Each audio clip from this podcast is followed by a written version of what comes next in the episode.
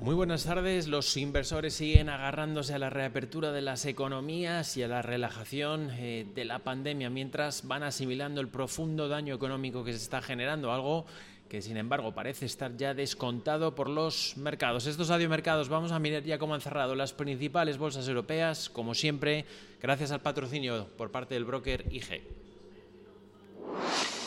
Potencie sus inversiones con los nuevos Turbo 24. El primer turbo cotizado 24 horas de lunes a viernes creado por IG. Elija su apalancamiento, gestione su riesgo y opere sin comisiones. Todo en las premiadas apps y plataforma de IG. Opere Turbo 24 con IG, un proveedor líder del trading online. Busque IG Turbo 24 para saber más. Los Turbo Warrants son instrumentos financieros complejos y su capital está en riesgo. Puede sufrir pérdidas rápidamente. Bueno, unas bolsas que se han movido con ganancias durante prácticamente toda la jornada de hoy, eso sí, con un menor volumen de negociación ante la festividad en el Reino Unido por el Bank Holiday, en la cual ya se ha notado en la apertura europea. Como les decíamos, sesión en positivo que cierra Europa, gracias en gran medida que los inversores muestran hoy el optimismo, principalmente en dos planos, la reapertura de la economía que sigue adelante y en Estados Unidos el estado de California que hoy ha iniciado la desescalada y la reapertura de muchos de sus negocios. También ante el optimismo en materia comercial después de informaciones apuntando que oficiales comerciales tanto del lado americano como del lado de China han mantenido ya una conversación telefónica en la cual han acordado trabajar intensamente para empezar a implementar y aplicar el acuerdo fase 1 en materia de comercio y fortalecer la cooperación en el plano económico. Una noticia adelantada por la agencia Xinhua y confirmada después por el propio Departamento de Tesoro norteamericano, que ha remarcado en una declaración que ambos países han mostrado su compromiso pleno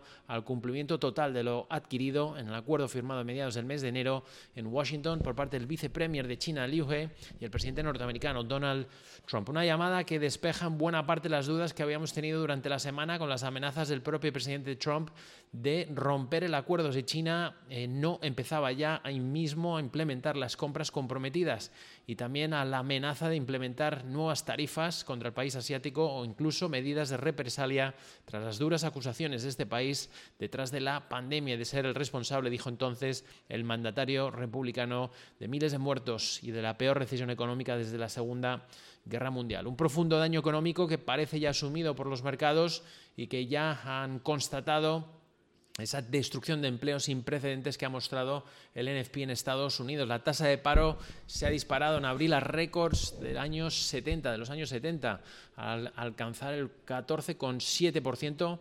Pese a todo, la cifra se queda por debajo del 16% que esperaban los analistas. El confinamiento destruyó 20 millones y medio de empleos, inferior a los 22 millones que preveía el mercado. A nivel de doméstico hemos visto también muy malos datos hoy, como ha sido el desplome de las exportaciones alemanas en marzo del 11,8% o la fuerte caída de la producción industrial en España del 12,2% en el mes de marzo datos muy negativos que siguen poniendo de relieve la necesidad de una respuesta coordinada desde Europa, justo en el día en el que el Eurogrupo trata de perfilar los detalles del Fondo de Reconstrucción Europea y en concreto la propuesta que ha puesto encima la mesa Francia.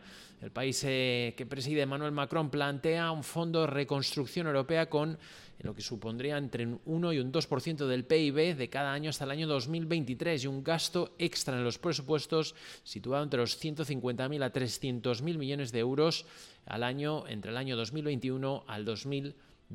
Una respuesta conjunta y contundente que ha vuelto a reclamar hoy mismo la presidenta del Banco Central Europeo, Christine Lagarde, al tiempo que ha vuelto a responder con mucha contundencia al polémico fallo del Tribunal Constitucional de esta, de esta semana de Alemania. Asegura Christine Lagarde que el BCE cumplirá plenamente con su mandato y que no dejará de guiar, no se va a dejar guiar por presiones externas. Como les decíamos, cerramos en positivo la jornada de hoy, París K40 cierra con ganancias del 1,07% en los 4.549 puntos. DAX de Frankfurt 1,3% de ganancias, cierra en los 10.904 puntos. El Stock 50 ganancias de un 1%, cerrando en los 2.909 puntos. FTSE Milán cerrando con ganancias del 1,1, cierra en los 17.439 y Madrid el IBEX 35 presenta ganancias del 0,7, cierra en los 6.777 puntos. En el plano empresarial, pues un día más, eh, pendientes de los resultados que han sido publicados por parte de las empresas europeas.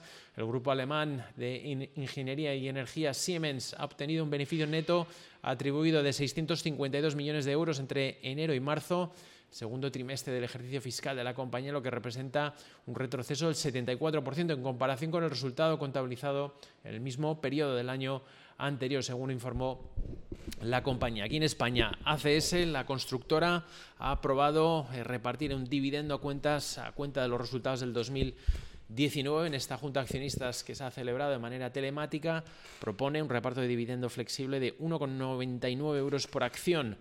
También hemos conocido como la eléctrica Endesa ha presentado a la CNMV el folleto de admisión de una emisión de pagarés para poner en el mercado de títulos por valor de hasta 4.000 millones de euros. El ECNOR ha registrado un beneficio neto de 20,8 millones de euros durante el primer trimestre, lo que supone un descenso del 4,1 respecto a las cifras del año anterior. Por último, el banco holandés ING sufre una caída del 35% de sus ganancias trimestrales ante las fuertes provisiones que ha realizado para cubrir la caída de su negocio por el COVID-19. Ingresos netos se sitúan a los 3.500 millones de euros versus los 3.400 60 millones. Por nuestra parte, de Mercados, vamos a estar como siempre pendientes de la última hora y actualidad, pendiente de las cifras que vayan actualizando los países sobre el impacto del coronavirus y, por supuesto, siguiendo de cerca la sesión americana con unos índices de Wall Street que ahora mismo cotizan cerca de máximos de sesión, sube un 1,5 el Dow, Nasdaq 100 un 1,07% arriba y el S&P 500 1,3% de ganancias. Que pasen un feliz fin de semana si están accediendo